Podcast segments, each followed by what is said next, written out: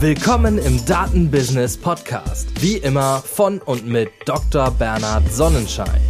Hier erfahrt ihr alles rund um Datenwertschöpfung und Data Science Anwendungen in der Wirtschaft.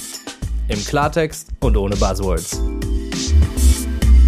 Heute zu Gast Anas Bräutigam von Startup Detector.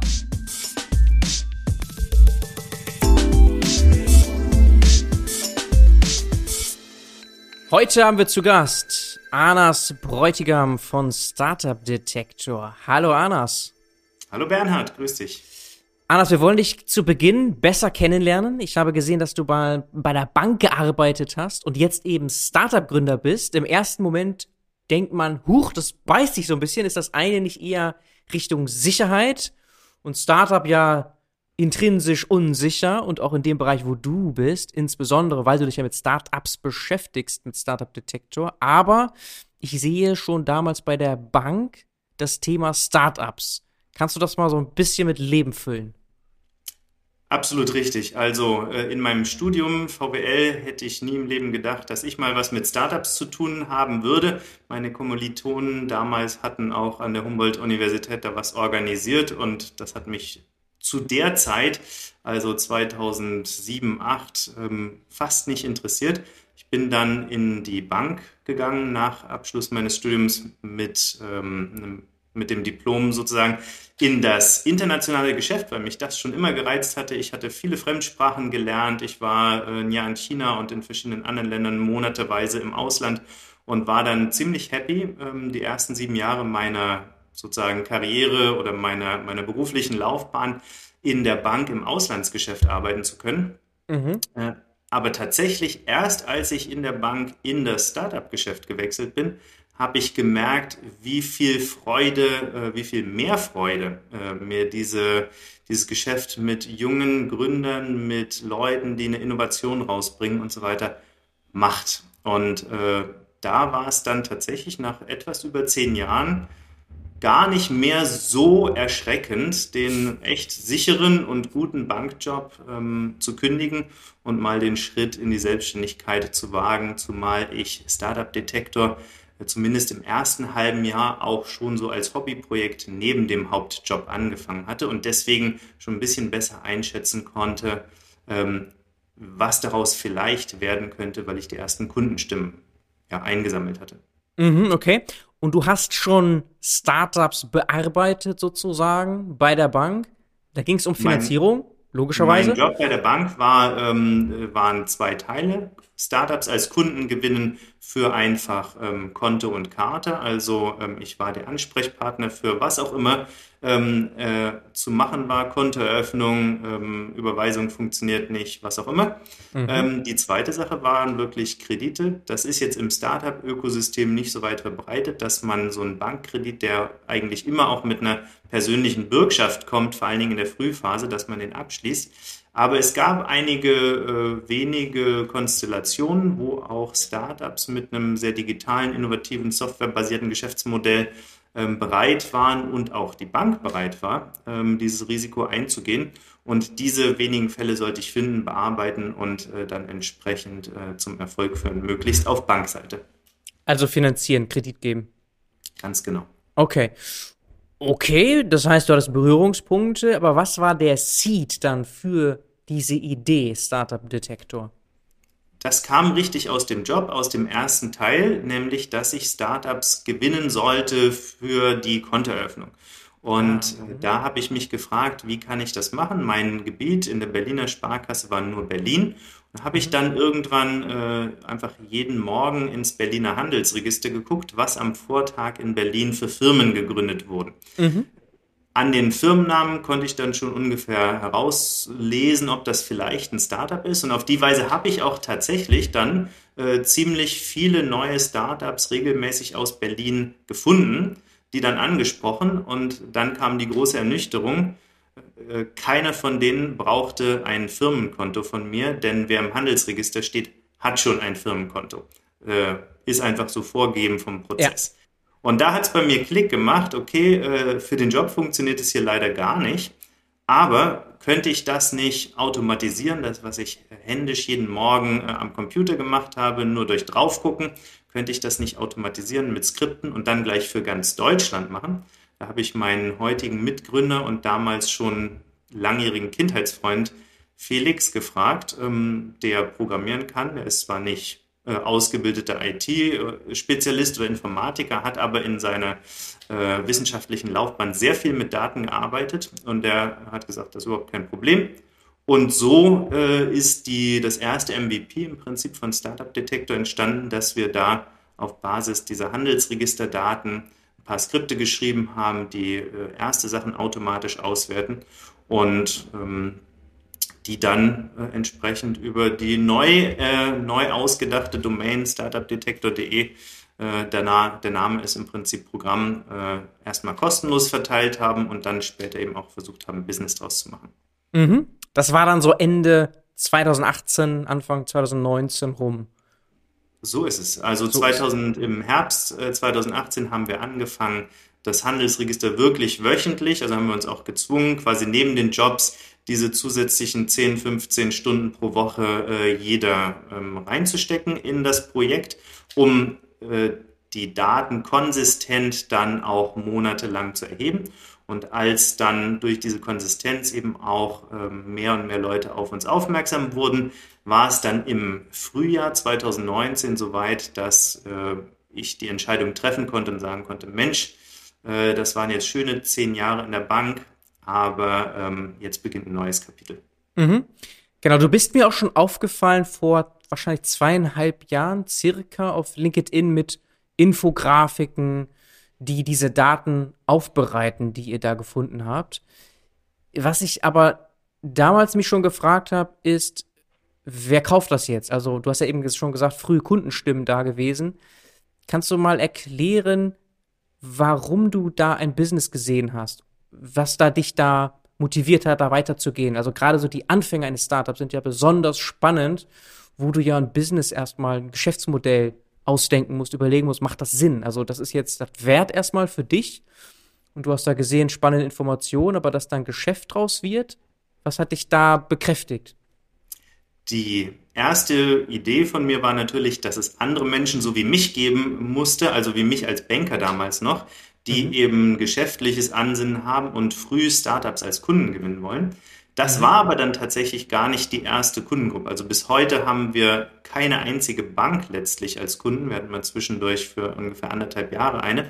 Ähm, aber Banken äh, sind da doch gar nicht so proaktiv scheinbar unterwegs, dass die diese Daten kaufen würden. Und auch andere Dienstleister, die, die letztlich ähm, Startup-Daten für den Vertrieb brauchen, sind dann erst später dazu gekommen.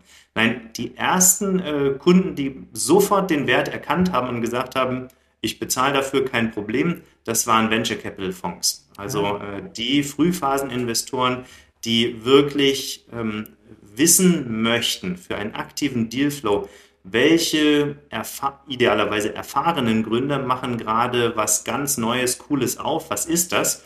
Und ähm, kann man die quasi oder können Sie die, wie können Sie die proaktiv ansprechen, statt nur darauf zu warten, äh, dass die Gründer irgendwann auf die Investoren zukommen?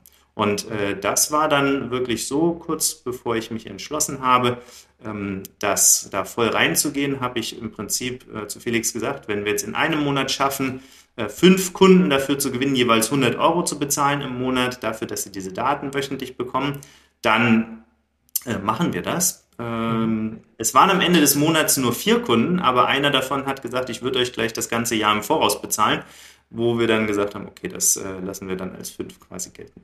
Okay, sehr spannend. Und wahrscheinlich zu dem Zeitpunkt wart ihr ja technologisch noch gar nicht so weit, dass alles automatisiert lief. Ne? Also wahrscheinlich noch sehr händisch, nach wie vor, aber schöner aufbereitet, oder?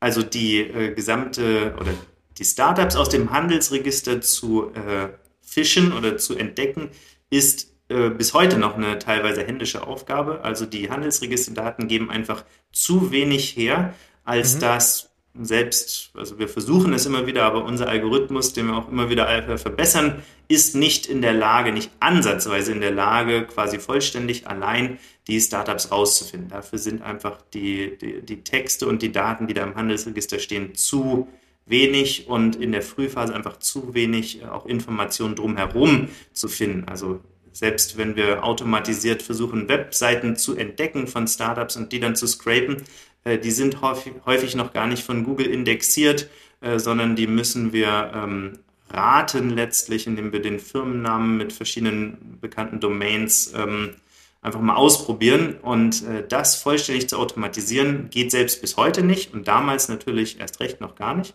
Mhm. Ähm, die wichtigsten Sachen, äh, die Handelsregisterdaten einlesen, ähm, das war von Anfang an automatisiert. Äh, die, das, und auch das, das Scoring in der ersten Version, die natürlich immer wieder verbessert wurde, äh, stand gleich von Anfang an. Äh, aber ein sehr wichtiger Teil ist tatsächlich bei uns nochmal die manuelle Analyse durch am Anfang ausschließlich mich. Mittlerweile haben wir dafür sehr gute Analysten, die das, die das wöchentlich, täglich übernehmen. Mhm, okay. Scoring musst du gleich nochmal ein bisschen mehr erklären. Aber wir reden immer über Handelsregisterdaten, die ja grundsätzlich öffentlich einsehbar sind. Korrekt. Also mhm. die, äh, das ist vorgeschrieben in Deutschland, dass gewisse Ereignisse ähm, im Handelsregister publiziert werden müssen, ähm, veröffentlicht werden müssen. So zum Beispiel eben eine Neugründung, Neueintragung, die äh, ist veröffentlichungspflichtig. dass ähm, die Daten, auf die Daten hat jeder Zugriff. Die sind ähm, nur semi-strukturiert, also es ist ein Fließtext, der ein immer ähnliches Format hat, aber wo auch manchmal Handelsregister mit äh, Überraschungen aufwarten und sich nicht an die Konventionen halten. Da muss man also im ersten Schritt ähm, erstmal die wichtigen Daten aus dem Fließtext extrahieren. Äh, insofern, die Daten sind für jeden zugänglich, aber schon bei der Extraktion ist es, ähm, ist es sage ich mal, die 95 Prozent kriegt man einfach hin, aber die letzten 5 Prozent sind schwierig. Äh, der zweite Schritt ist dann äh, das Scoring äh, und da muss man kreativ sein und sich ähm, überlegen, wie kann man auf Basis von wenigen Sachen, die im Handelsregister stehen, wie eben zum Beispiel das Gründungsdatum, der Firmenname, die Anschrift, die Geschäftsführung, der Geschäftsgegenstand, das Kapital und ja, das war es dann auch schon fast. Ähm, und der Geschäftsgegenstand ist häufig nur in einem Halbsatz erklärt. Wie kann man daraus ähm, möglichst gut ableiten, ob das ein Startup sein könnte oder nicht. Und das heißt, die Daten sind tatsächlich eben öffentlich zugänglich für jeden und ähm, vor uns haben das auch schon manche VCs intern versucht zu machen oder auch intern gemacht zu einem gewissen Grad, aber eben immer nur mit dem Versuch, das vollautomatisiert durchlaufen zu lassen, wobei dann eben entsprechend viel Datenmüll noch entstanden ist. Und äh, der Knackpunkt war, weswegen dann etliche VCs, also etliche, ich übertreibe, drei VCs, von denen wir wissen, dass die das vorher selbst gemacht hatten, zu uns umgeschwenkt sind, äh, war eben der Punkt, weil wir uns, äh, weil wir es eben nicht gescheut haben, diese zusätzlichen 10, 20 Stunden äh, manuelle Arbeit jede Woche reinzustecken, um äh, die potenziellen Startups vom Algorithmus wirklich nochmal zu trennen in echte Startups oder doch keine Startups. Mhm, okay, das wäre auch eine Frage gewesen. Haben nicht die zumindest großen VCs nicht eh schon so eine Art Algorithmus, um das Handelsregister zu analysieren für den Dealflow. Das hätte ich jetzt so erwartet und du sagst ja auch ja in der Tat, aber nicht auf dem Level, weil sie einen Anspruch hatten, der ein bisschen zu perfekt war, also alles zu automatisieren und da fehlt dann einfach sehr viel. Du hast gesagt, 95 Prozent ist leicht oder relativ leicht, aber so dann die letzten 5 Prozent, das ist halt tough und da brauchst du auch immer noch Menschen, händische Arbeit, ne? Also die 95 Prozent meine ich, das sind sozusagen nur die Strukturierung der Daten, also mhm. um die quasi in Tabellenform zu kriegen, um sie, äh, der zweite Schritt, die Auswertung, zum Beispiel Suchen nach Stichwörtern wie Software, Hardware, Blockchain, künstliche Intelligenz, das ist alles noch relativ, ähm, relativ gut machbar. Aber wenn man sich dann die Frage stellt, ist es äh, Beratung, zu künstlicher Intelligenz, wo man vielleicht sagen würde, Beratung ist kein skalierbares Geschäftsmodell so richtig. Äh, das spricht jetzt eher nicht so für ein Startup. Wohingegen Entwicklung von ähm, Software mit künstlicher Intelligenz, äh, das könnte wiederum eher ein Startup-Geschäftsmodell sein. Und äh, mhm. diese ganzen Regeln fest zu programmieren bei der Freiheit, die jedem Firmengründer gegeben ist, das so zu formulieren, wie er oder sie möchte, ist halt äh, extrem schwer, wenn man ähm, auf der einen Seite will man ja nichts verpassen, äh, bloß weil es, sage ich mal, bloß weil in der Firma drin steht irgendwas von Gastronomie und Eiskaffee. ähm, will man ja nicht gleich sagen, das sortiere ich weg, denn wenn es äh, nämlich Entwicklung von Software für die Gastronomie und Eiscafés ist, dann könnte es wieder ein Startup sein. Ähm, und mhm. man will also nicht zu viel wegsortieren, aber man will natürlich auch nicht ähm, äh, zu viele falsche Positive haben. Und äh, daher ist das auf, also eben auf Basis der geringen Anzahl der Wörter, die in so einem Antrag, äh, Eintrag vorhanden sind, einfach wirklich sehr schwierig zu automatisieren. Ähm, VCs sind erstaunlicherweise, obwohl sie in ja, so innovativen Sphären investieren, intern häufig gar nicht so digital oder automatisiert aufgestellt. Es gibt einige wenige äh, sehr, sehr gute Beispiele, Gegenbeispiele, EQT zum Beispiel ähm, aus Skandinavien, die also ähm, wohl ein wirklich umfassendes Data Warehouse mit KI-Methoden betreiben, äh, wo weltweit Millionen, Milliarden, weiß nicht, von Datenpunkten reinfließen und analysiert werden. Ähm, in Deutschland ist Project A auch extrem weit dabei und die lesen auch das Handelsregister ein, ähnlich wie wir und haben dann einfach irgendwann gesagt, die äh, die Automatisierung ist uns gut genug, weil sie es noch mit ganz vielen anderen Datenpunkten verknüpfen. Äh, aber darüber hinaus sind VCs gar nicht, ähm, also das ist einfach nicht deren Kerngeschäft. Äh, Dealflow, ähm, äh, Dealflow-Automatisierung selbst zu betreiben. Und nur die größeren mit einem größeren Budget können sich das eben leisten, dann auch eigene Programmierer, Data Scientists ähm, anzustellen oder wenigstens projektweise einzukaufen, um solche Dinge selbst aufzusetzen. Und damit haben wir eben im VC-Bereich tatsächlich ziemlich schnell ziemlich viele Kunden überzeugen können, dass unsere 250 bis 400 Euro pro Monat da deutlich günstiger und deutlich besser angelegt sind, ähm, als das alles einmal intern selbst aufzubauen, ähm, mit dem Glauben, dann vielleicht nochmal einen Mini-Wettbewerbsvorteil zu haben gegenüber jemand anderem, der sozusagen nur unsere Standarddaten kauft. Mhm. Okay, verstanden wäre auch die Frage gewesen, was meinst du eigentlich mit Startups? Also das ist ja nicht ganz klar definiert und du hast schon angedeutet, das müssen Unternehmen sein, die ein skalierbares Geschäftsmodell haben, also vor allem Software am Ende, nicht Beratung und andere genau. Dinge. Ja, so das ist äh, das. Ein Startup, Startup, ein Startup ist für uns, äh, hat für uns ein produktbasiertes Geschäftsmodell, mal grob gesagt. Das bedeutet, die entwickeln etwas Eigenes. Also die entwickeln eine eigene Software, die entwickeln eine Plattform oder einen Marktplatz, ähm, die entwickeln eine App, muss aber auch nicht alles digital sein. Die können auch eine eigene Marke von Produkten entwickeln im Kosmetikbereich oder äh, tatsächliche sensorbestückte Fußbälle oder sowas. Ich spinne einfach mal. Also es können auch physische Produkte sein und es muss nicht mal Hightech sein, wenn jemand ähm, oder es gibt Startups, die verkaufen äh, Duftkerzen, aber die haben einfach so eine tolle Marke und so ein tolles Marketing und da auch Kanäle entdeckt, über die das besonders gut funktioniert auf Social Media. Ähm, die werden auch als Startup bezeichnet. Und deswegen, so grenzen wir das ab, was für uns eben normalerweise nicht ein Startup ist sind äh, ganz klassische, ähm, klassische Handwerksbetriebe, Restaurants, Anwaltskanzleien oder sowas. Und ähm, auch äh, überall da, wo Zeit gegen Geld getauscht wird. Ähm, sagen wir im Normalfall, das ist kein Startup. Also äh, am Beispiel ein Programmierer, der eine eigene App programmiert und mag die App auch für uns in unseren Augen noch so sinnlos sein, der ist für uns ein Startup, weil wir können uns irren und die App wird Millionen, Milliarden Mal heruntergeladen und ähm, kann richtig viel Geld damit verdient werden. Äh, das skaliert. Ein Programmierer, der sagt, ich setze deine App-Idee um und du bezahlst mir dafür so und so viele Tagessätze, das skaliert nicht denn der braucht äh, für jeden äh, neuen Kunden oder der kann nur seine eigene Arbeitszeit dafür berechnen, nicht aber ähm, eben hunderttausend oder millionenfach dann Subscription Fees. Mhm, okay, ihr habt die Sicht des Investors letztlich da drauf. Also so ein so letztes Geschäftsmodell bräuchte ja gar kein VC. Das ist einfach gebootstrapped und läuft dann und wächst dann vielleicht von dort aus weiter. Okay, und was macht ihr genau dann mit den Daten? Also wir haben verstanden, es ist gar nicht mal so leicht, das Handelsregister sehr genau zu analysieren. Und ich habe damals schon auf LinkedIn sehr hübsche Infografiken gesehen, wo die Dinge halt sehr ordentlich aufbereitet wurden mit so Hitlisten, was sind gerade die neuesten, spannendsten Startups, je nach Bereich und Vertical und je nachdem, was ihr gerade da gemacht habt. Ihr habt euch da, glaube ich, ein bisschen ausprobiert auch am Anfang mit verschiedenen Infografiken. War jetzt so für für so Value Proposition? Was macht ihr genau mit den Daten, wenn du schon Algorithmen erwähnst und so? Was, was macht ihr da? Also zwei Sachen. Was wir verkaufen, sind ganz banal Startup-Listen. Also unser Produkt ist eine Subscription.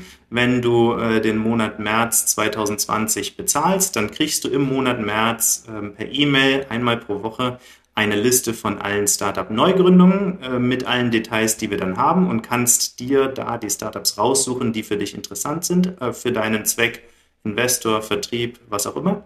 Äh, oder eine Liste.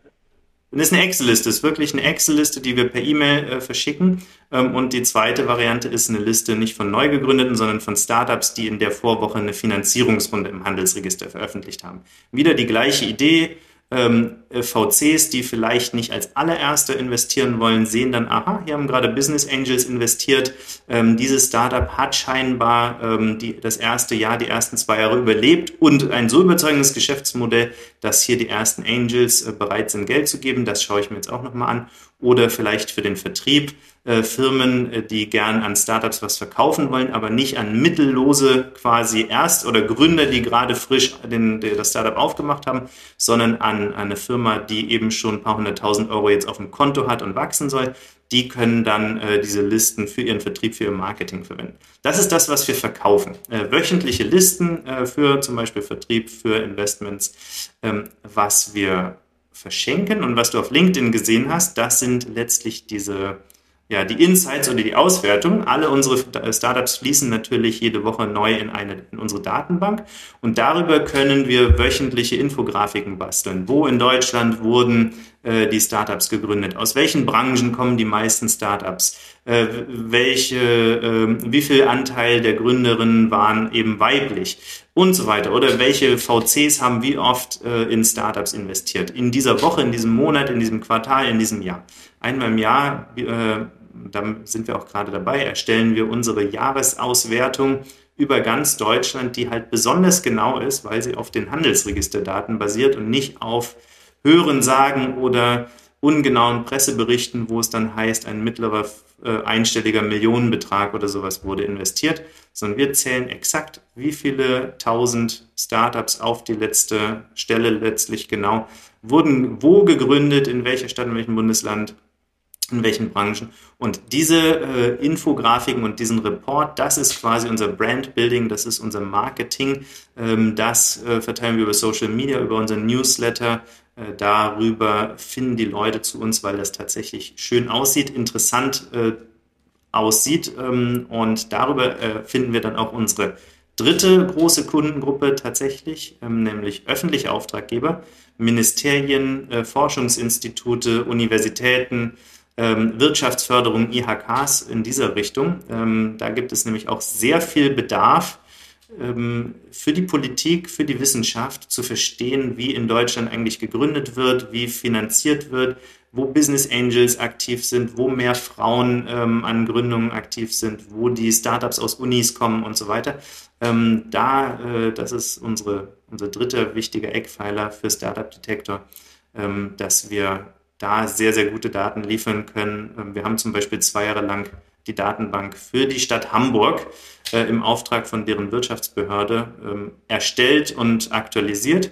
Das, äh, der Vertrag ist zwar jetzt ausgelaufen, aber solche Dinge machen wir äh, auch. Und da sind dann besonders die Aggregationen wichtig, die wir sonst, sage ich mal, auf Deutschland-Ebene oder wöchentlich verschenken. Aber wer genau wissen will, was in seinem Bundesland, in seinem Kreis, in seiner Stadt ähm, passiert, regelmäßig und auch Jahre zurückblickend. Wir können ja ins Handelsregister auch ähm, in der Zeit quasi zurückschauen. Ähm, äh, für den können wir das dann auch gegen Geld machen. Mhm. Und es sind aber immer Excel-Listen, das ist das Hauptprodukt. Es ist nicht so, dass ich mich irgendwo einlogge und dann äh, individuell. Das sind Excel-Listen mhm. oder Reports. Äh, für, die, für die Bundesländer machen wir dann auch gerne mal eben einen mehrseitigen, 20-seitigen, was auch immer Report, wo wir alles genau mit Data Studio auswerten, in äh, schönen Grafiken, Diagrammen und ähm, Zahlen und Tabellen ähm, berechnen. Aber letztlich die Rohdaten, meist, also das, was wir am meisten verkaufen, sind Rohdaten in Excel-Listen. Mhm. Okay, und das sind immer dann so, du hattest gesagt, 300, 400, 500 Euro, sowas in dem Bereich, ein paar hundert Euro, die man. Ein paar hundert Euro für das Abo, äh, wenn man das monatlich unseren Standard haben will, mhm. ähm, korrekt. Und äh, wenn man jetzt eine ganze Datenbank äh, kaufen möchte, um daran zu forschen, dann geht es natürlich in den fünfstelligen Bereich, ähm, weil. Und wie sieht diese Datenbank aus? Also ich glaube, dann logge ich mich dann doch ein.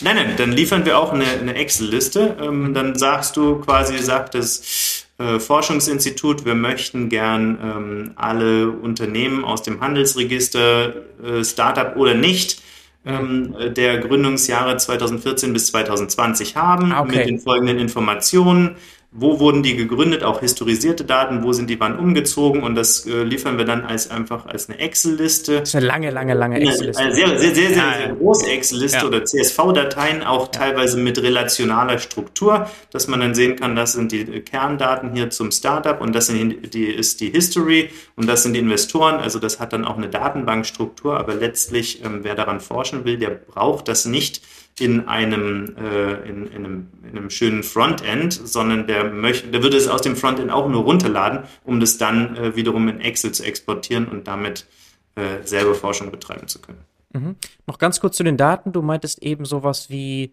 Frauenanteil bestimmen. Das heißt, ihr habt dann tatsächlich irgendeine Art von Algorithmus, der vielleicht die Namen analysiert und vergleicht zum Beispiel mit einer ja. Datenbank Frauen, Männer und sowas. Also Korrekt. Wir annotieren also verschiedene Dinge. Ähm, wir annotieren das Geschlecht der, ähm, der Person anhand des Vornamens. Mhm. Ähm, und äh, verschiedene Sachen stehen eben auch schon drin, wo der oder diejenige wohnt, ähm, das Geburtsdatum, damit können wir das Alter bestimmen äh, mhm. und so weiter. Also ähm, mhm. manche Sachen äh, fügen wir hinzu, ganz genau. Viele Sachen sind schon in den Handelsregisterdaten vorhanden. Zum Beispiel, was in Handelsregisterdaten nicht steht, ist die Branche. Die müssen wir selbst äh, zuweisen ähm, verschiedene andere Sachen. Auch Geschäftsmodell steht an sich auch nicht im Handelsregister. Das äh, weisen wir auch zu. Auch die für statistische Auswertung, den Gemeindeschlüssel oder sowas, den weisen wir dann auch nachträglich erst zu. Ähm, das ist die, das Handelsregister ist die Grundlage, weil das Handelsregister sozusagen in Deutschland die Wahrheit über die zumindest Kapitalgesellschaften oder eingetragenen Personengesellschaften darstellt. Ähm, auf die man sich öffentlich oder sozusagen offiziell berufen kann. Äh, was, man kann halt keine GmbH gründen, ohne im Handelsregister zu stehen. Und wer ein Startup ähm, ernst meint, der gründet eine Gesellschaft mit beschränkter Haftung, wo auch Investoren einsteigen können. Und ähm, dementsprechend steht das früher oder später im Handelsregister und dadurch sind das sozusagen unsere Hypothese. Wir finden alle Startups äh, spätestens dann, wenn sie formell gegründet werden, weil wir das gesamte Handelsregister sehen und nichts übersehen, einfach weil das Startup zum Beispiel noch geheim bleiben möchte. Also äh, wenn es im Handelsregister steht, finden wir es im Normalfall. Mhm. Okay, noch ganz kurz zum Geschäftsmodell. Du hattest ja mehrere Gruppen erwähnt, die euer Produkt kaufen. Aber der Fokus war ja lange VCs und davon gibt es ja jetzt auch nicht Tausende. Und wenn die nur ein paar hundert Euro im Monat zahlen, ist das ja kein riesiger Markt sozusagen. Korrekt. Äh, das ist kein riesiger Markt. Also ja. wir selbst sind kein VC-Case, mhm. weil, äh, der, ähm, weil der Markt einfach tatsächlich eher klein ist. Wir haben jetzt über 30 VCs, die das bezahlen, äh, mal ein paar hundert Euro im Monat. Da kommt schon auch ein bisschen Geld zusammen. Wir sind selbst ähm, nicht von Investoren finanziert, sondern gebootstrapped. Also wir leben aus dem, was wir verdienen. Aber dazu kommen eben immer wieder größere Projekte im fünfstelligen Bereich von Forschungsinstituten, von öffentlichen Auftraggebern, die dann eben zwar einmalig sind, manchmal aber auch dann beinhalten, so wie bei Hamburg, dass wir das auch quartalsweise, monatlich, wie auch immer aktualisieren für äh, mehrere Jahre. Und ähm, darüber kommt schon äh, genug Geld zusammen, dass wir uns vernünftig äh, und unsere Analysten auch vernünftig bezahlen können. Ähm, und noch nebenbei ähm, bisher gänzlich kostenlos unser zweites Baby äh, Added Value, die Matching-Plattform, äh, mhm. aufbauen konnten. Das ist nämlich eigentlich komplett querfinanziert mit dem, was wir in Startup Detector verdienen. Okay, zum zweiten Projekt kommen wir sofort. Arnas, ich habe noch eine Frage. Du hattest Vertriebsteams erwähnt. Ich hätte jetzt gedacht, ja. wow, das ist da, da habt ihr Wachstumspotenzial unendlich. Also, weil Vertriebsteams gibt es ja in allen Unternehmen irgendwie und die wollen alle Leads, Leads, Leads haben. Und da wäre es ja vielleicht interessant, gerade diese, diesen zweiten Aspekt, nicht Neugründungen, sondern Startups, die vielleicht schon eine Finanzierung haben, die mal schön aufbereiten und dann quasi diese Leads auf dem Silbertablett zu servieren. Das wäre ein riesiger Markt potenziell. Kann man auch softwareseitig wahrscheinlich irgendwie bearbeiten. Aber ist nicht euer Fokus mit Startup Detector. Doch, äh, tatsächlich jetzt, wo wir, äh, also wir haben quasi im VC-Bereich, denke ich, eine Art Sättigung erreicht, ähm, in der Hinsicht, dass uns die allermeisten VCs kennen sollten. Äh, und manche haben sich halt entschieden, äh, die wollen das bei uns buchen und andere haben gesagt, das brauche ich nicht. Ich habe andere Datenquellen oder ich verlasse mich auf mein Netzwerk. Ähm, mhm. Aber dass wir da eine, zumindest von der Bekanntheit her kein, äh, keine Herausforderung mehr haben. Und deswegen ist tatsächlich unser neuester Fokus neben den öffentlichen Auftraggebern jetzt gerade das Thema How to Sell to Startups. Wir haben eine äh, Content-Serie ins Leben gerufen, wo wir mit ganz vielen Sales-Leadern, äh, die schon erfolgreich an Startups verkaufen, ähm, besprochen haben, äh, ein Podcast-Format, äh, was die was letztlich die Geheimnisse sind, um äh, erfolgreich an Startups zu verkaufen, weil wenn man aus dem klassischen B2B-Vertrieb kommt, dann ist man vielleicht nicht gewohnt, dass man äh, mit dem Gründer per Du spricht, äh, dass alles super schnell gehen muss, äh, dass äh, da auch eine Entscheidung von heute auf morgen getroffen wird, statt erst durch, äh, durch fünf Gremien zu gehen und so weiter. Und darauf muss man sich als Vertriebler einstellen. Dafür haben wir den passenden Content produziert und da wollen wir tatsächlich in Zukunft mehr machen. Es ist aber schon so, dass trotzdem auch Start-up-Geschäft oder Start-up-Vertrieb ein Randthema ist. Einfach aus dem Grund, wenn man heute viel Vertriebspower in, in, da rein investiert, Startups als Kunden zu gewinnen, selbst wenn die schon eine Finanzierungsrunde haben, kann es eben immer sein, dass neun Monate später äh, die Lichter ausgehen beim Startup, weil äh, das Investorengeld alle ist und die äh, großen Träume oder äh, Pläne eben nicht erfüllt wurden. Und äh, okay. deswegen gibt es viele Startups, vor allen Dingen im Tech, äh, nicht viele Startups, viele Firmen, Cloud-Anbieter, Software-Anbieter, ähm, und auch Startups unter sich äh, mögen gerne äh, an andere Startups verkaufen, weil sie sich mit denen identifizieren können, verstehen können und da eine gewisse digitale Affinität herrscht. Äh, da gibt es schon verschiedene ähm, Teams, Firmen ähm, und Sektoren, die da auch besonders sich auf Startups fokussiert haben. Aber ähm, deswegen ist es tatsächlich auch ein großer Markt, aber auch nicht unendlich. Okay, ich hätte jetzt gedacht, dass das schon ein Case sein kann, der fast Investment brauchen kann, also Wachstum, Wachstum, Wachstum möglich ist und eigentlich den VC-Case locker übertrumpfen kann für euch? Wir arbeiten jetzt daran, ähm, da einen äh, sauberen Vertriebsprozess für aufzusetzen, der sozusagen sehr niederschwellig anfängt und dann endet hoffentlich in einem äh, Verkauf. Sobald äh, der steht, wissen wir, ob ob oder wie gut man den voraussichtlich skalieren kann. Aber das ist im Moment noch nicht ganz klar, weil wir das erst seit zwei, drei Monaten so richtig, also zwei, drei Monaten machen und dann neben unseren verschiedenen, äh, verschiedenen äh, anderen Baustellen. Okay, andere Baustellen. Zweites Baby hast du erwähnt, nämlich Added Value. Wie kam es dazu? Also Added Value, man spricht da das, äh, das IO mit, weil das sozusagen so. ein Wortspiel ist auf den Added Value. Ja, okay. Ähm, ist äh, zu Corona, zum Ausbruch von Corona 2020 im März, also äh, vor ziemlich genau zwei Jahren entstanden. Ähm, wir hatten durch die äh, Beobachtung der Finanzierungsrunden sowieso schon immer ähm, oder eine, eine sich stetig füllende Datenbank von Business Angels. Jedes Mal, wenn Business Angels, und die investieren häufig eben nicht alleine, sondern dann gleich mehrere in ein Startup, äh, wenn die sich an einem Startup beteiligt haben und wir diese Finanzierungsrunde im Handelsregister entdeckt haben, haben wir die äh, Investoren in unsere Datenbank aufgenommen. Und äh, im März 2020 hatten wir schon rund 5000 Business Angels in der Datenbank plus die Information, in was für Startups, aus welchen Branchen, aus welchen Regionen und so weiter, die dann investiert haben. Und äh, da wir wurden ähm, öfters gefragt von Startups, Mensch, ihr habt so viele Angel-Datensätze, könnt ihr mir nicht helfen? Ich bin ein Medizin-Startup, ich suche Angels, die in Medizin-Startups investieren können. Und ähm, daraus wurde der Need einfach ganz klar. In der Frühphase äh, suchen Startups Investoren äh, händeringend, ähm, die, und das sind meistens Business Angels, die halt sehr früh bereit sind, in der Pre-Seed-Phase auch zu investieren und dieses Risiko einzugehen. Ähm, Dieser Need war von Anfang an klar, also auch schon äh, seit ich in der Sparkasse arbeitete. Ähm, auf der anderen Seite wurde uns aber dann auch erst klar, dass selbst erfahrene Business Angels mit äh, sehr guten Netzwerken, zum Beispiel in Berlin, äh, vollkommen blind sind oder so gut wie blind sind, was andere Städte angeht. Also ähm, hat O-Ton ein Berliner Angel. Wenn hier in Berlin was passiert, was mich interessiert, kriege ich das eigentlich immer mit.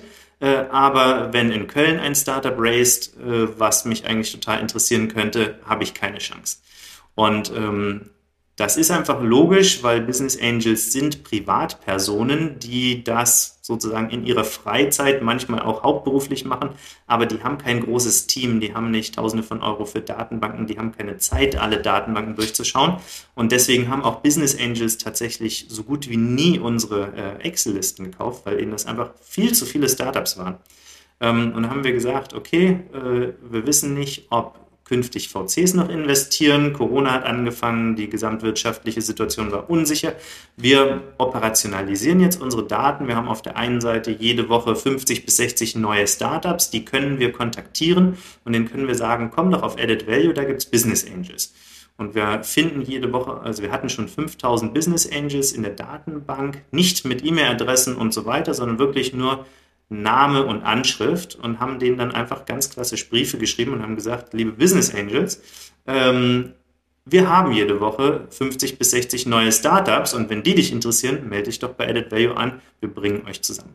Und so ist das wirklich ein ganz primitiver letztlich Marktplatz, wo wir, auf, wir dafür sorgen, dass auf beiden Seiten immer wieder frische Teilnehmer mit dabei sind, frische Startups, frische Angels.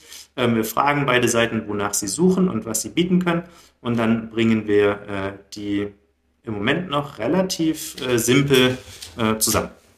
Mhm, okay, die Challenge bei dem Marktplatz ist ja wirklich beide Seiten gleichermaßen zu pushen. Das habt ihr aber natürlicherweise schon gehabt. Ihr hattet das ja gesagt. Die Business Angels schon sowieso drin datentechnisch und die anderen, die Gründer, Gründerinnen ja auch de facto. Ja. Beziehungsweise leicht anzusprechen mit euren Daten. Das heißt, das war in der Tat naheliegend. Genau, das war schon äh, uns von Anfang an klar letztlich, als wir den erst, das erste Pitch-Deck überhaupt für, unsere, äh, für unseren Startup-Detektor gemacht haben in, in, dem, in dem Inkubator, in dem wir gefördert wurden, war das quasi die Matching-Plattform, war letztlich der, der dritt, die dritte und letzte Stufe von unserem Geschäftsmodell, die von Anfang an klar waren, war, dass wir ähm, sowas mal machen würden. Corona hat das Ganze etwas beschleunigt. Ähm, wir hätten vorher sonst eigentlich noch ein paar andere Schritte dazwischen geschaltet. Ähm, aber letztlich war das sehr gut, denn wir waren im Prinzip so weit und wir können das machen. Und das ist unsere Secret Source, die uns von also anderen äh, Plattformen dieser Art unterscheidet. Das ist jetzt wirklich keine neuartige Idee. Es äh, haben vor uns schon 20 oder 50 andere äh, als Idee gehabt und natürlich auch versucht umzusetzen, äh, Business Angels und Startups zusammenzubringen. Ähm, solche Plattformen gibt es wie Sand am Meer, weil der Need einfach so klar ist. Bisher hat es einfach nicht gut funktioniert, bis auf wenige Ausnahmen, ähm, weil eben zweiseitiger Marktplatz, beide Seiten wirklich qualitativ hochwertig zu befüllen, eben so schwer ist.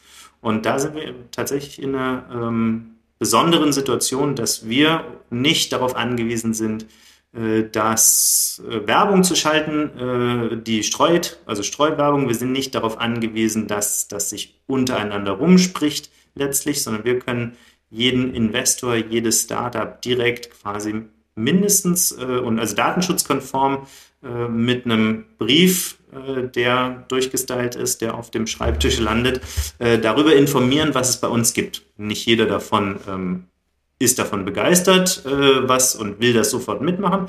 Äh, und manche sagen, ja, ich habe einmal investiert, ähm, aber das war eigentlich hier irgendwie der Neffe von meinem äh, Bekannten und deswegen habe ich da Geld reingegeben. Ich bin gar kein Business Angel und ich will auch nicht in weitere Startups investieren. Und Startups sagen auch ähm, natürlich, äh, ich brauche euch nicht, ich habe schon beste Connections oder ihr seid noch ein halbes Jahr zu früh äh, mit eurem Brief, ich raise noch gar nicht, aber im Großen und Ganzen ist das die letztlich unser Geheimrezept, unsere Secret Source, mit dem äh, tatsächlich Added Value in den letzten zwei Jahren sehr, sehr, sehr gut funktioniert hat.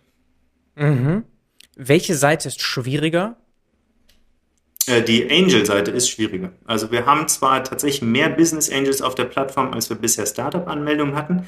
700 verifizierte Angels. Wir akzeptieren auch nur Business Angels tatsächlich, die schon mindestens in ein Startup investiert haben oder anderweitig nachweisen können, dass sie ähm, ernsthaftes ähm, Interesse und Fähigkeit haben, in Startup zu investieren, aber die aller, allermeisten haben schon wenigstens einmal investiert.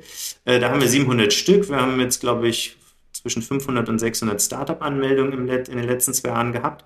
Ähm, aber das lag daran, dass wir explizit bisher die Startups noch gar nicht ansprechen. Also wir schicken diese Briefe noch nicht, von denen ich eben gesprochen habe, weil wir äh, im Moment gar nicht so viele Startups verarbeiten können, denn die Plattform ist im Moment noch sehr manuell. Einige Sachen sind automatisiert, ähm, aber viel läuft noch manuell. Und wir bauen gerade die Version 2.0, die in den nächsten ein, zwei Monaten hoffentlich ähm, dann online gehen soll. Und da ist dann viel, viel mehr automatisiert drin und dann können wir wirklich äh, ins Marketing gehen. Äh, aber es ist, äh, also sage ich mal, Startups zu finden, sehr gute Startups zu finden, ist auch nicht trivial. Gute Startups zu finden, ist gar nicht, ist äh, eher einfach. Und äh, Business Angels davon zu überzeugen, ähm, würde ich sagen, ist minimal schwieriger, aber beides ist für uns halbwegs äh, gut machbar. Okay. Und so ein großes Beispiel aus den USA wäre AngelList wahrscheinlich, mit einem etwas anderen Fokus allerdings. Ja, also AngelList ist, ein, äh, ist halt eine echte Plattform, wo, ähm, wo jetzt auch, glaube ich, wenig kuratiert wird. Was wir mhm. machen, ist ähm, eine kuratierte Plattform. Also mhm. jedes Startup, was sich bei uns anmeldet, wird von uns ähm, mit Feedback zum Pitch Deck versorgt. In dem Fall, dass das Pitch Deck perfekt ist, winken wir es dann natürlich durch. Für den Fall, dass wir da noch Optimierungspotenzial sehen, nachdem wir jetzt also 500, 600 Decks gesehen haben, haben wir da eine ganz gute Erfahrung. Vor allen Dingen, wir beobachten ja auch, was die Angels auf die verschiedenen Decks ähm, an Reaktionen geben. Und äh, da äh, sortieren wir dann auch schon aus, dass wir sagen, also manche Startups, die einfach noch wirklich zu früh oder zu schlecht ausgearbeitet sind, äh, die schicken wir nochmal nach Hause mit Hausaufgaben und sagen, das geht so noch nicht. Ähm, äh, bei manchen, wo es nur vielleicht eher um die Darstellung geht, ähm, um den Spannungsbogen im Deck, da schicken wir sie dann auch nochmal mit paar, mit paar Verbesserungsvorschlägen äh, zurück und ähm, dann kommen die aber schnell wieder. Ähm, will sagen, AngelList ist definitiv international, vor allen Dingen in äh, den USA, so eine Art Vorbild. Ähm, wir, ähm, aber der, der, Fokus bei uns ist da auf der Kuratierung auch, dass wir eben dafür sorgen, weil Pitch Decks kriegt ein Angel, wenn man erstmal gesagt hat, angekündigt hat äh, bei seinen Freunden und Bekannten, dass man jetzt Business Angel ist, dann kriegt man recht schnell Decks, beliebige Decks. Äh, aber richtig gute Decks zu kriegen oder richtig gute Startups ist wiederum da auch gar nicht so einfach.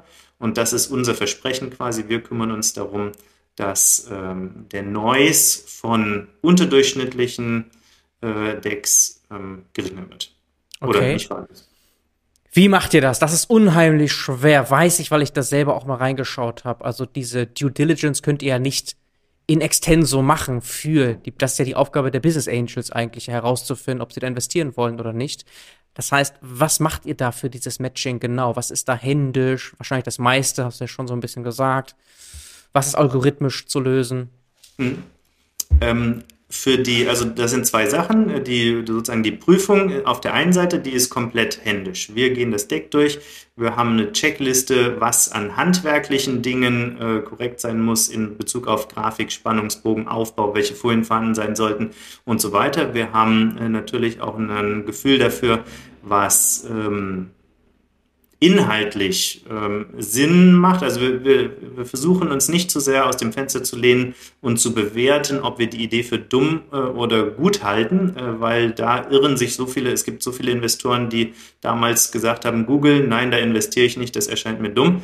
Ähm, also äh, das, das wollen wir uns nicht anmaßen, aber wenn wir zum Beispiel sehen, dass eine Idee, die schon 20 Mal gescheitert ist, weil, und wir wissen das, dass da schon 20 Startups gescheitert sind, jetzt zum 21. Mal ähm, aufgerufen wird und nicht sauber analysiert wurde, was eigentlich bisher das Problem war und was sie jetzt anders machen werden, ähm, wenn das einfach nicht sauber gemacht wurde, dann schicken wir das zurück. Und das ist ein komplett ähm, händischer Prozess, wo es sehr viel Erfahrung braucht ähm, und äh, wo wir, das lösen wir mit einer Videoaufzeichnung, wir nehmen uns das Deck, wir ähm, schauen uns das an mit Screen Record und wir sagen dann alles dazu, was uns einfällt und dann schicken wir den Gründern das, das äh, Feedback. Das hat nichts mit Daten letztlich zu tun, das hat mit Erfahrung und äh, manuellem äh, Aufwand zu tun. Äh, das zweite Thema ist das Matching.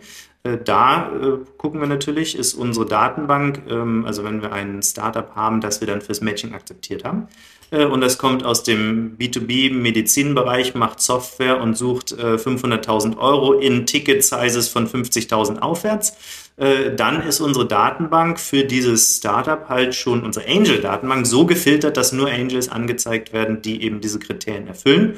Und bei denen klicken wir dann immer noch händisch einmal auf äh, Match und dann äh, wird eine E-Mail verschickt an den, Grün, äh, an, an, den Angel, äh, wo das Pitch Deck dranhängt und die Infos drin sind und so weiter. Und dann kann der Angel sich zurückmelden über äh, Buttons, äh, ob er das gut findet oder nicht, wie er das bewertet äh, und was er mit dem weitermachen will. Ähm, und ganz neu jetzt sozusagen in der neuen Version soll es dann auch endlich möglich sein, so wie bei AngelList, was wir mit, am Anfang mit Absicht nicht gemacht hatten, dass nämlich äh, Angels sich Startups auch selbst aussuchen können. Bisher haben wir quasi gesagt, wir glauben, das passt zu dir, lieber Angel, also schicken wir dir's. Ähm, aber ein Angel, der ähm, ein Angel konnte nie sagen, ich möchte dieses Startup auch haben, ähm, weil es dafür einfach keine Funktion gab. In der neuen Version wird es möglich sein, dass Angels ähm, dann auch sehen, welche Startups auf der Plattform sind. Klingt trivial, ist auch technisch jetzt äh, wirklich nicht schwierig. Äh, hatten wir einfach strategisch bisher nicht gemacht, weil wir wollten, dass ähm, die Exklusivität oder die Exklusivität ist für beide Seiten wichtig. Angels möchten gern wissen, dass sie nicht im Konkurrenzkampf mit 100 anderen Angels sind ähm, im Zweifelsfall. Das finden die auch nicht gut ähm, besonders wenn, äh, wenn sie halt investieren wollen und das Startup sich aussuchen kann, mit wem es arbeitet, weil es ein tolles Startup ist. Äh, auf der anderen Seite wollen Startups auch nicht, dass ihr Pitch Deck einfach wahllos an 100 oder 700 Angels verschickt wird. Ähm, äh, das ist dann einfach eine, ja, eine Abwertung sozusagen oder Verramschung des Decks, die will auch niemand. Ähm, das fühlt sich dann auch für die Empfänger an, so als hätten die es einfach, als würden die niemanden finden und das wäre jetzt sozusagen der letzte Ausweg, ist einfach nochmal Masse statt Klasse zu machen. Und deswegen äh, arbeiten wir eben mit der Kuratierung, haben bisher gesagt, äh, wir müssen, ähm, müssen das äh, einzeln matchen, aber da haben wir ein Mathematikproblem bekommen. Wir haben jetzt, wir haben bisher quasi 10 bis 20 Angels, äh, ein, jedes Startup an 10 bis 20 Angels geschickt. Wir haben jetzt aber 700 Angels. Das heißt, wenn wir pro Monat wie bisher 20 bis 30 Startups matchen, haben wir gerade mal 400 bis 600 Matches zustande bekommen. Das heißt, selbst da kriegt nicht mal jeder Angel pro Monat ein Startup mittlerweile. Da ist sozusagen unser Erfolg, dass wir so viele gute Angels jetzt auf die Plattform gekriegt haben, äh, äh, hat dazu geführt, dass es für alle quasi schlechter wurde. Und deswegen ähm, machen wir das äh, in Zukunft so, dass ähm, dass sich jeder eben auch Startups selbst aussuchen kann.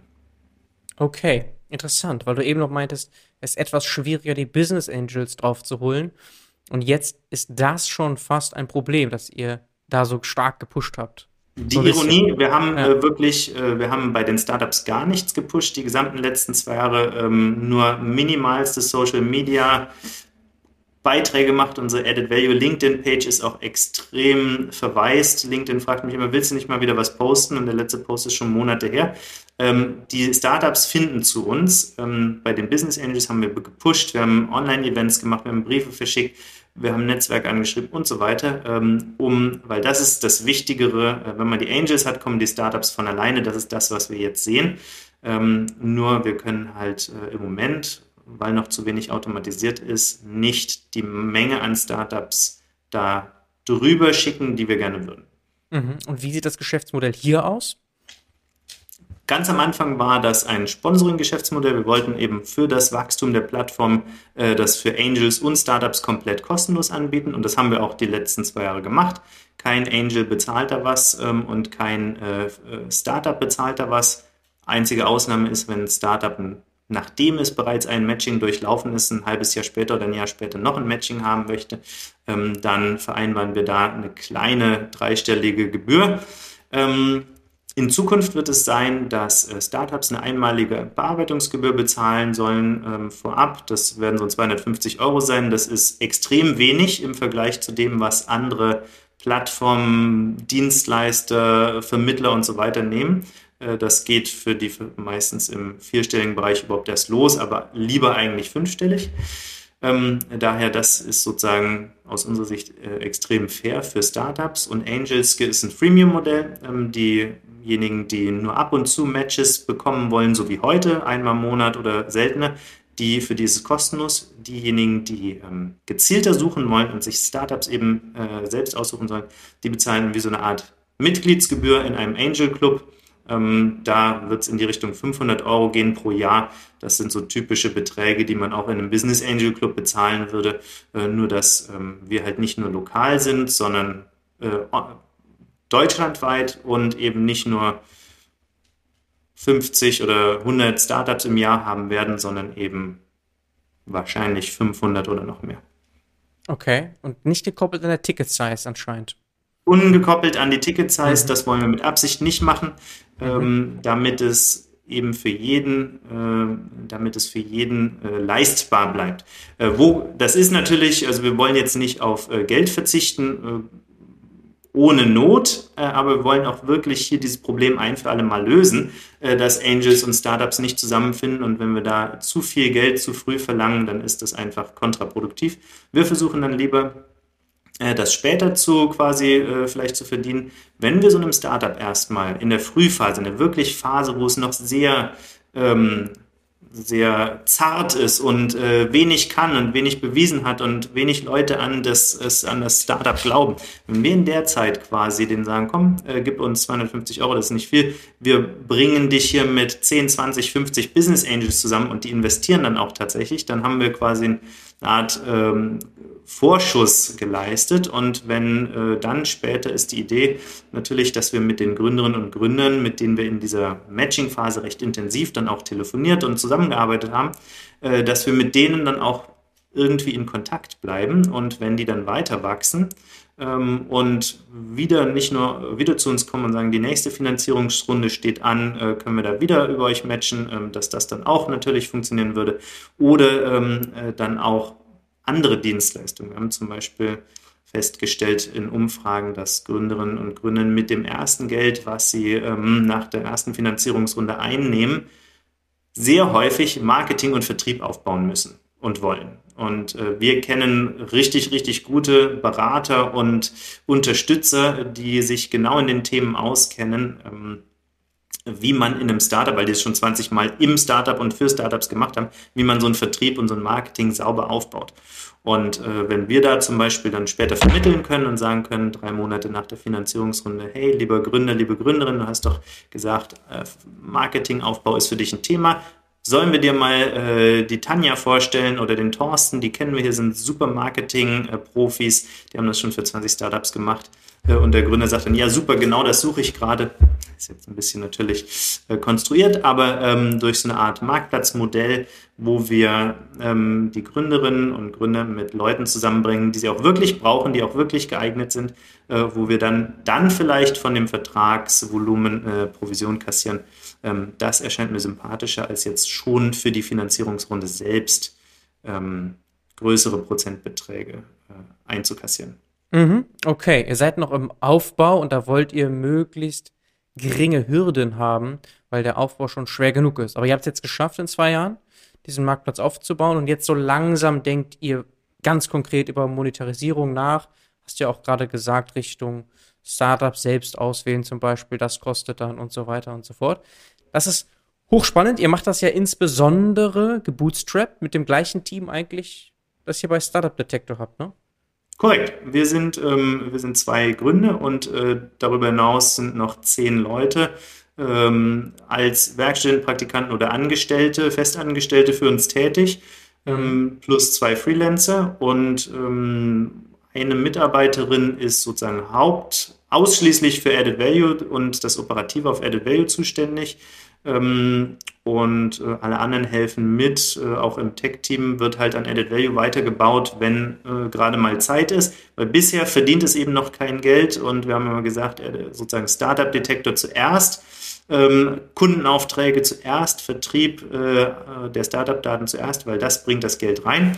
Ähm, Mittler und Added Value war immer eher so eine Art Community-Projekt. Jetzt, wo absehbar ist, dass und wie ein Geschäftsmodell da funktionieren könnte, wollen wir natürlich da auch ein bisschen mehr Gas geben äh, und unser Team auch so gut aufbauen, äh, auch Know-how-mäßig die Leute weiter befähigen, äh, dass eben besonders auch diese Pitch-Deck-Feedbacks dann von jedem gemacht werden können, der auch bei uns sonst Startup-Daten analysiert.